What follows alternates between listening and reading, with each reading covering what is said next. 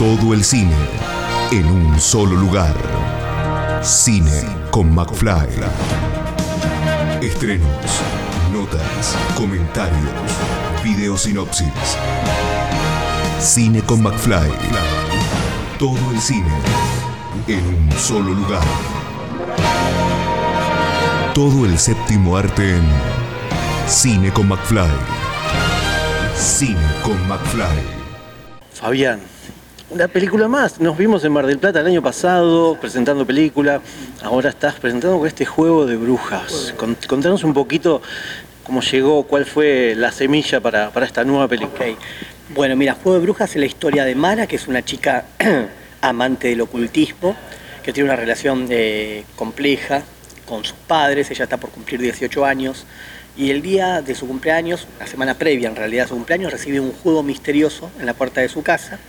Y este juego misterioso es un juego virtual que le permite a ella la posibilidad de entrar, una especie de portal, a una dimensión en donde va a encontrar a tres seres mágicos, magos, que van a ser sus mentores, sus guías eh, en el camino de la brujería. Pasa, pasa algo concreto, concreto con su hermana, que ella tiene que rescatar eh, antes de que el demonio entre a la casa y se apodere de ellos. Bien. ¿Cómo llegó esta idea a tu cabeza? ¿Cómo, cómo, cómo se formó para después este, llegar a la pantalla? Mira, eh, a mí me interesa, me interesó siempre la historia de una, de una chica que a través de un juego pueda ingresar a una dimensión distinta. Yo creo que tanto los juegos como las películas, como este, tantas otras ramas del arte ¿no? que nos puedan meter en un mundo diferente al mundo ordinario al que vivimos, creo que de alguna manera es, es un lugar donde nos hace soñar, nos hace olvidarnos de quiénes somos. Me parece que eso es interesante, ese desdoblamiento, ¿no es cierto? Más allá de lo que la historia tenga para contar, más allá que, que a medida que va pasando la película te vas dando cuenta que hay eh, señales que nos están diciendo que algo va a venir y bueno, y, y en el tercer acto uno se da cuenta en dónde está metido, digamos, ¿no? La película creo que esconde muchas de esas señales. Entonces, cuando termina la película, vas recapitulando lo que viste a lo largo de la historia, que a veces parece ser una película este, eh, sencilla por momentos, pero que después te vas dando cuenta que hay otras capas de profundidad sobre ella. Entonces, un poco fue esa idea, esta, idea del, portal y el videojuego, y otro poco también fue como un desafío para mí porque es una película que si te pones a analizar, es una peli que es casi una obra de teatro, sucede en una locación, este, después desde la, desde la producción tuvimos la posibilidad de, de, bueno, de incrementarle un poco más de dinamismo y de ampliar esta locación en dos, pero en sí son ocho personajes en una sola locación. Y eso fue también un desafío, escribir ese guion en donde funciona como una obra de teatro y cómo sostener una historia de una hora y media dentro de un mismo lugar, ¿no? Así que ese también fue un desafío, más allá de los efectos, más allá de- del, di- del diseño de la película o, o la dirección de actores, ¿no? Bien, ahora hablando de actores, eh, contanos un poquito estos, estos personajes y sobre todo el personaje principal que, como estábamos charlando recién afuera de cámara, como se dice, es el primer protagonista femenino que tenés en tus películas. Exacto, bueno, la protagonista es Lourdes Mancilla, con quien yo ya había trabajado antes en Socios por Accidente, ella interpretaba a la hija del personaje de, de José María Alistorti, por lo cual con Lourdes yo tengo una- un amor y una adoración total, me parece una gran actriz, sumamente profesional y, tiene una belleza tan, tan interesante, ¿viste? Cuando vos la encuadrás que, digo, llena la pantalla siempre, ¿no? Y el personaje de Mara es un personaje complejo porque tiene un arco de transformación eh, fuerte a lo largo de toda la historia. ¿no? Le van pasando una serie de postas y ella va modificando su conducta y se va transformando en algo que al inicio de la película está encapsulado. No digo que no lo, haya, que no lo sea, es, ella es lo que al final de la película termina siendo, ¿no? Pero desde la actuación hay un trabajo muy comprometido y muy complejo de buscar esos matices a lo largo de la historia para el personaje de Mara. El resto de los actores, bueno, mirá, lo tenemos a, Ezequiel Rodríguez, con quien yo ya había laburado con él en Legiones. Para mí hoy día ya es un hermano, una persona con la cual comparto mucha afinidad con el cine este, y con el teatro, porque también yo soy un gran amante del teatro. Este, está, por ejemplo, este, Natalia Grimberg, también, que es una actriz que pude conocer gracias a esta película. Virginia Lombardo, que es una gran maestra de, actores, y, la, y tuve la suerte de que esté en la peli. Eh, eh, Bárbara Denise, con quien yo eh, había compartido otros rodajes no míos, sino como asistente de dirección, y en esta película también tengo la posibilidad de que, de que esté ¿no? Así que la verdad que para, para mí fue un regalo poder haber hecho esta historia. ¿no?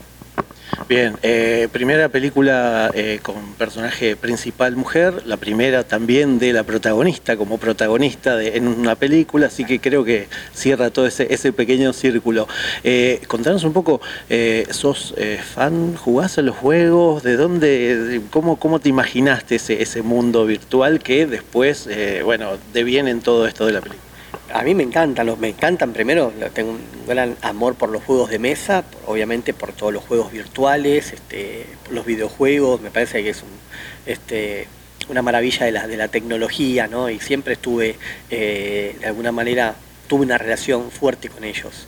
Eh, esta película me da esa posibilidad de poder meterme dentro de, este- de estos universos que a mí me parecen mágicos. Y, y qué más mágico de poder trabajar sobre una historia que hable de un videojuego mágico y a su vez también profundizar en el ocultismo, ¿no? Y poder dar un montón de señales y de símbolos que uno va viendo en cine y va leyendo a lo largo de la historia. A mí me pasa que siempre que escribo un guion trato de nutrirme y, tener información al respecto y, y vi muchas películas también aquelarres de brujas, vi muchas películas con simbolismo fuerte.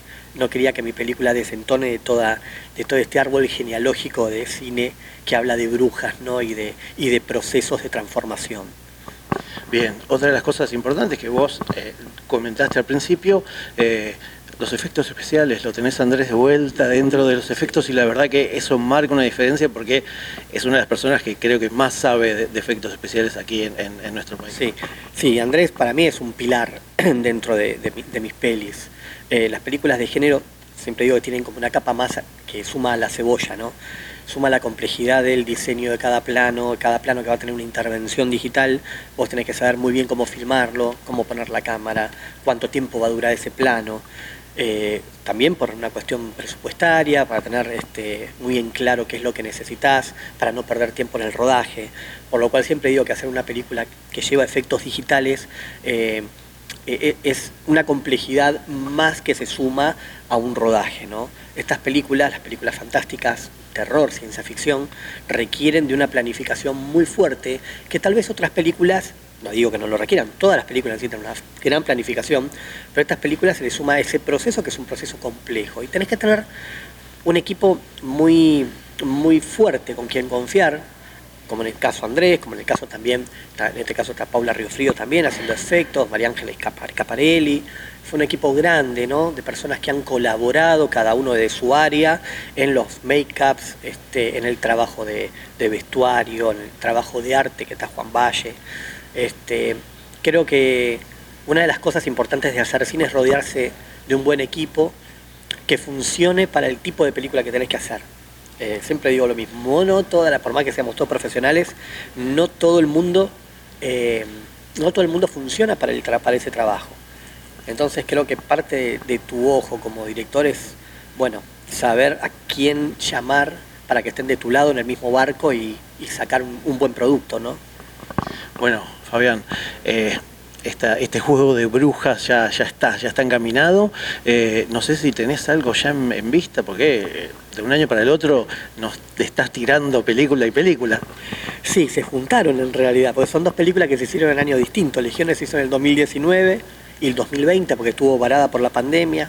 Esta la hicimos en el 2021. Eh, y bueno, da la casualidad que se, estrenan creo que con 5 o 6 meses de diferencia, ¿no?